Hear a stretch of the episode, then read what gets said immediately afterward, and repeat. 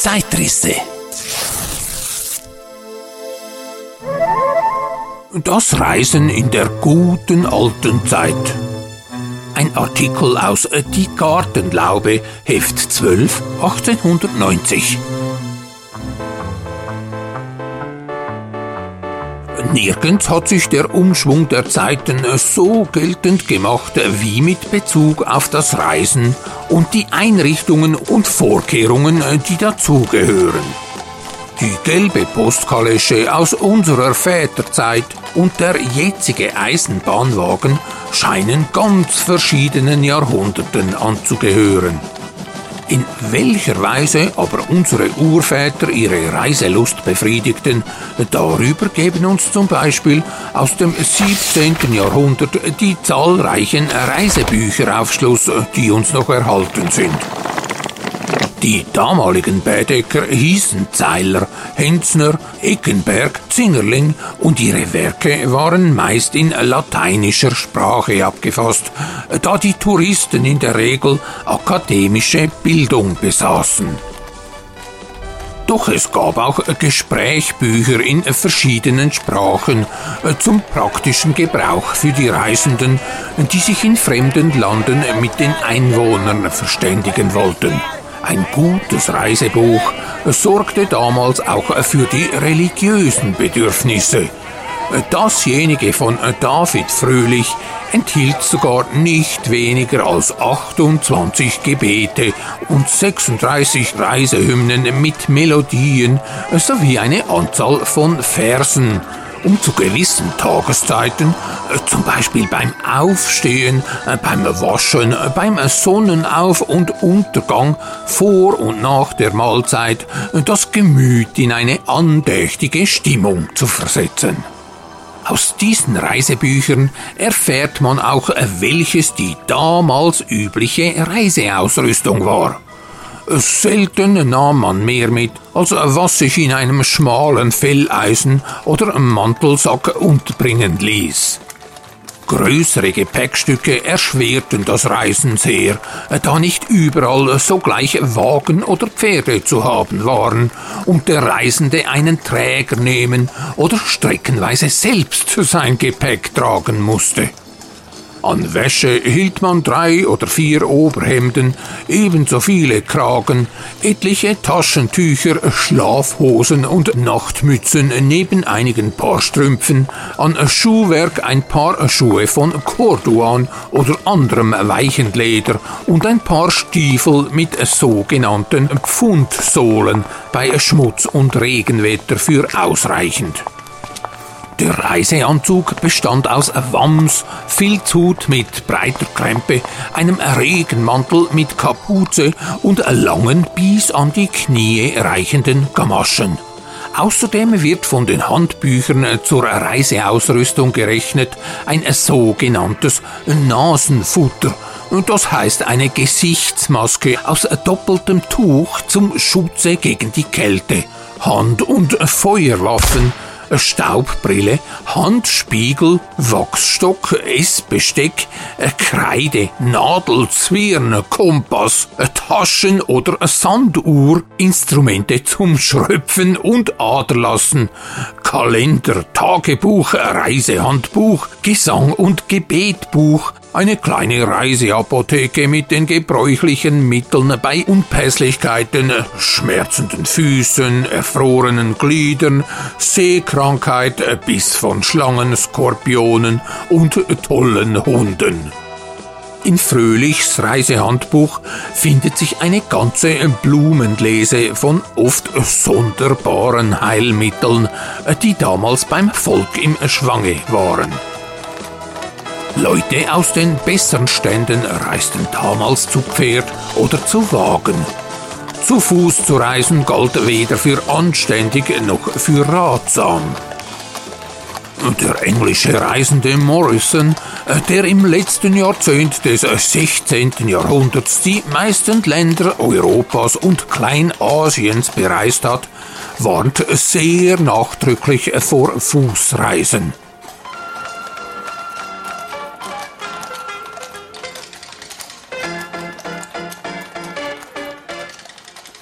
Wer nicht die Mittel besitzt, um mit Anstand zu reisen, bleibe lieber zu Haus und bereise die Welt auf der Landkarte.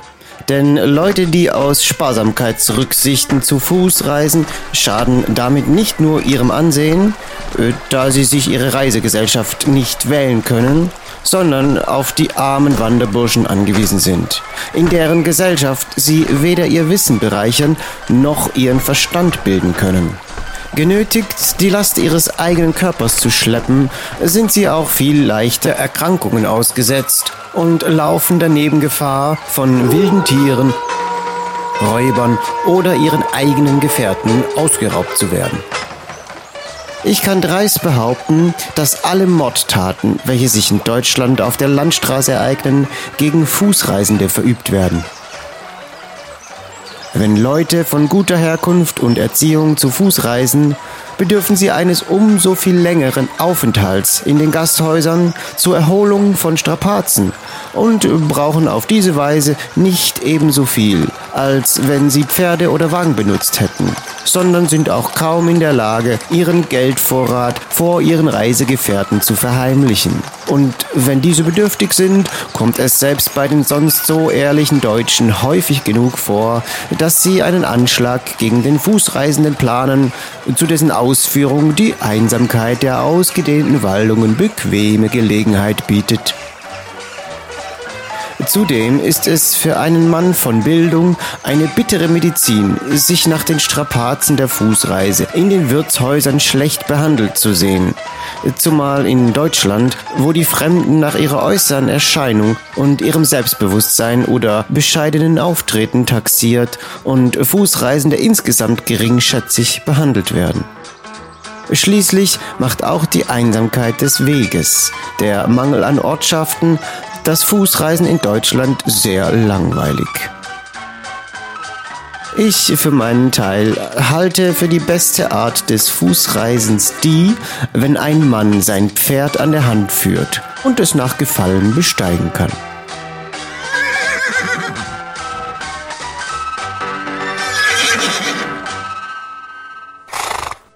Heutzutage denkt man über das Fußreisen anders. Man sieht darin eine die Gesundheit fördernde Übung des Körpers, die ja im Alpensport zu den kühnsten Leistungen sich erhebt. Man hat andererseits ein damals unbekanntes Naturgefühl und gibt sich gern bei einsamer Wanderung dem Genuss der landschaftlichen Reize hin. Freilich, wo man auch wandern mag, in der Nähe erblickt man immer eine Reisestation und hat die frohe Aussicht, sich bequem im Eisenbahnwagen von seinen Strapazen zu erholen und durch öde Gegenden im Fluge dahin zu eilen.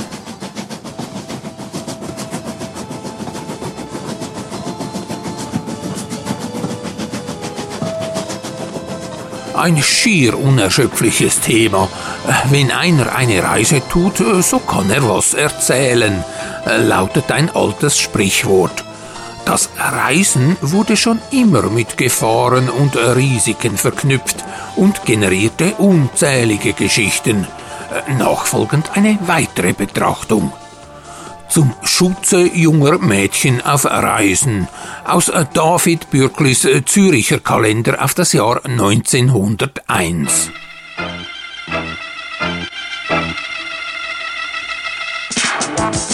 Zum Schutze junger Mädchen auf Reisen besteht ein Verein der Freundinnen junger Mädchen, dessen Existenz und schönes Wirken leider noch viel zu wenig bekannt sind.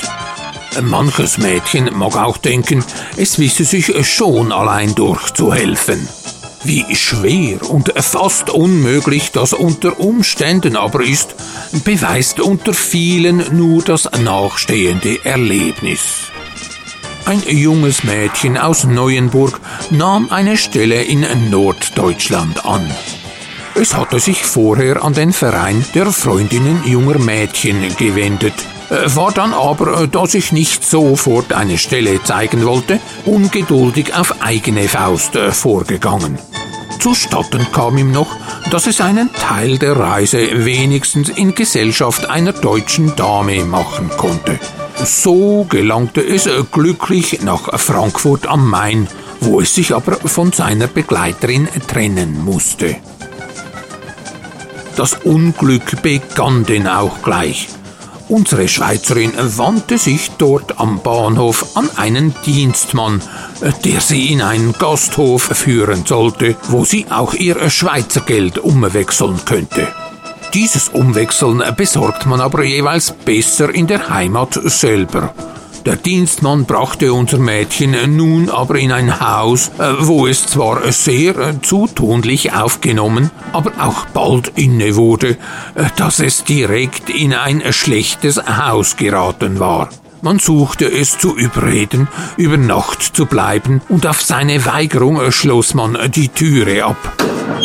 Die Schweizerin, ein tapferes Mädchen, bahnte sich aber mit dem offenen Messer den Ausgang und erreichte glücklich wieder den Bahnhof und auch den richtigen Zug nach ihrer neuen nordischen Heimat. Nun passierte ihr dabei das zweite Malheur, das unter dem Schutze des Vereins wieder vermieden worden wäre dass sie nämlich in einen unrichtigen Wagen stieg und am anderen Morgen mit Schrecken gewahren musste, nach Berlin statt an den richtigen Bestimmungsort gelangt zu sein.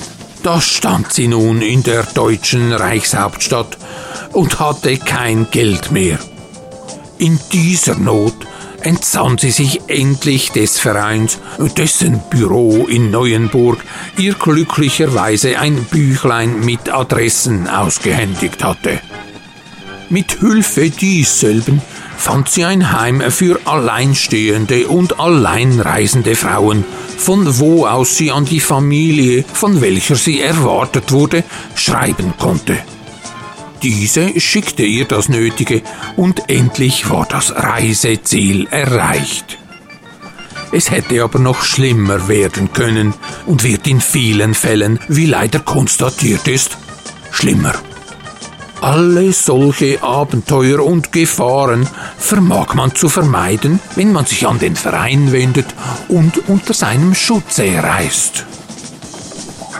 Wenn der Verein selber platziert, so erkundigt er sich genau nach der offerierten Stelle. Und wo er nicht selber platziert, wenn man nur seinen Schutz anruft, vermittelt er sichere Reise.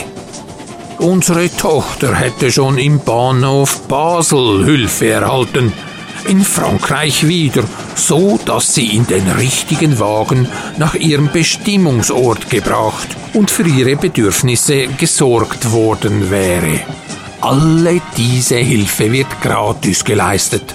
Man hat sie nur ein paar Tage zuvor zu erbitten, damit die nötigen Verabredungen getroffen werden können. Die Freundinnen sind über den ganzen Erdball verstreut. Überall hat der Verein Mitglieder. Seine Büchlein weisen einem die Adressen. In der Schweiz kann man sie fast immer im Pfarrhaus erfragen.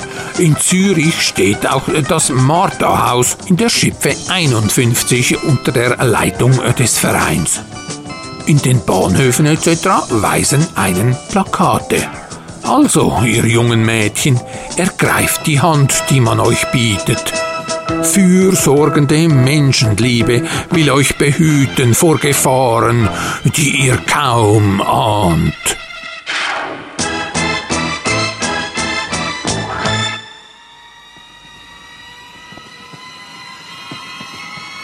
Na, hübsches Fräulein, wohin geht denn die Reise? Zeitrisse.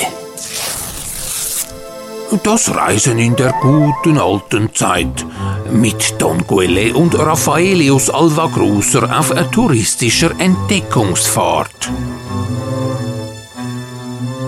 Den äh, Zeitrisse-Podcast gibt es leider nicht in Ihrem bevorzugten Reisebüro. Äh, dafür bei Spotify, Apple Podcasts, äh, Deezer und Co. auf YouTube und www.zeitrisse.ch.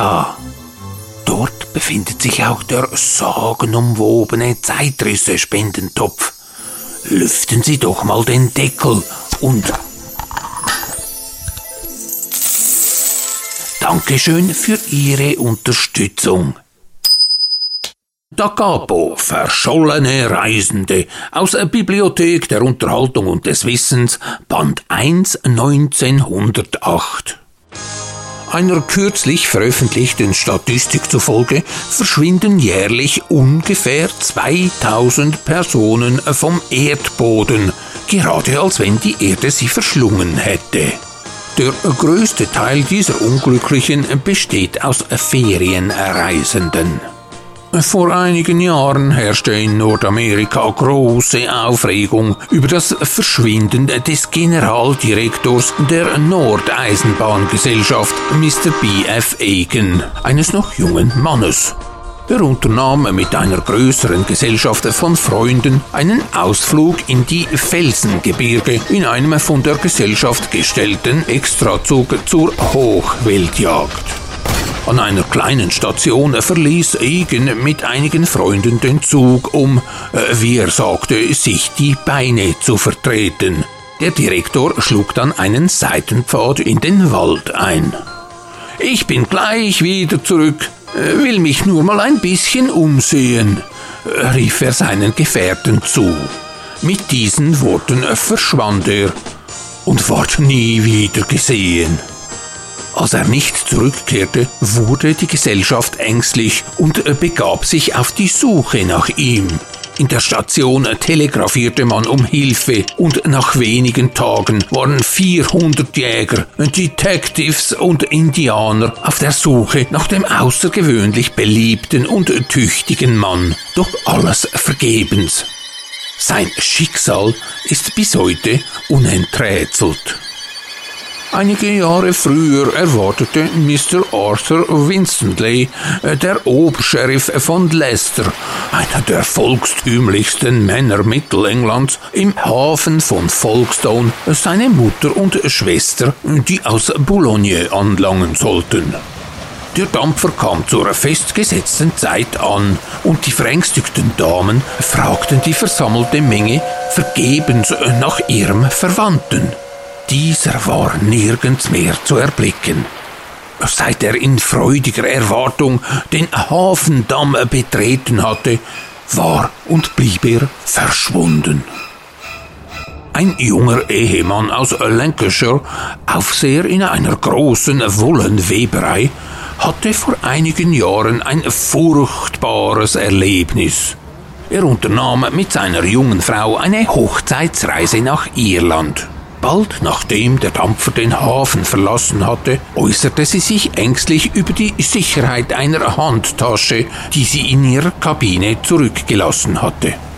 Wage nicht, ohne die Tasche wieder vor mir zu erscheinen, sagte der Gatte mit erheuchelter Strenge, und mit einer scherzhaften Antwort auf den Lippen verschwand die junge Frau in den unteren Räumen des Dampfers. Sie wurde nie wieder gesehen. Jeder Zoll des Schiffes wurde von den mitleidigen Passagieren und der Mannschaft abgesucht, doch die junge Frau war und blieb verschwunden. Nachtrag. Im zuvor rezitierten Artikel wurde verschwiegen, dass die sterblichen Überreste von B.F. Egan, Superintendent der Great Northern Railway, der im November 1902 in Montana verschwunden war, Anfang Juni 1903 doch noch gefunden wurden. Vermutlich hatte ihn ein Unfall das Leben gekostet. Die Schlagzeile Egan's Body Found, die in nordamerikanischen Gazetten die Titelblätter zierte, hatte es offenbar nicht bis nach Europa geschafft.